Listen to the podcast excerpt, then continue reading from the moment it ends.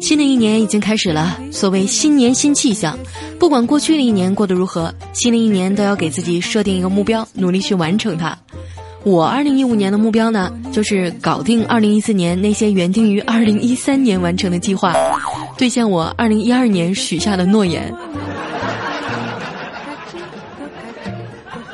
最近几天啊，朋友圈里特别热闹，大家都在计划着怎么跨年、怎么狂欢，跨完年去哪儿约呀等等。然后我就看到朋友圈里哥们儿发了一条说说，上面写着：“有对象的那才叫圣诞，单身的最多算纪念耶稣；有对象的那才叫跨年，单身的最多算熬夜；有对象的那才叫过年，单身的最多只能说老了一岁。”突然觉得好心塞啊！今年的元旦呢，才是最大的光棍节。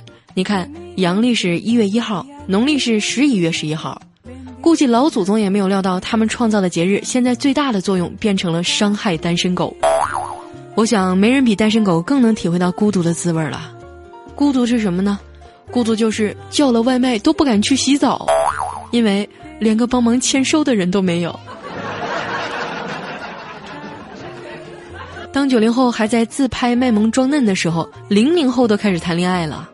我外甥上初中，在我眼里也就是小屁孩一个。有一天来我家玩，我就问他有没有女朋友啊？他说没有。我说这么大了还没有女朋友？他说你懂啥？现在的女生太小没长开，选女朋友就要先看他妈，他妈好看，将来他才不丑。家长会我都瞧过了，没一个好看的。我竟无言以对。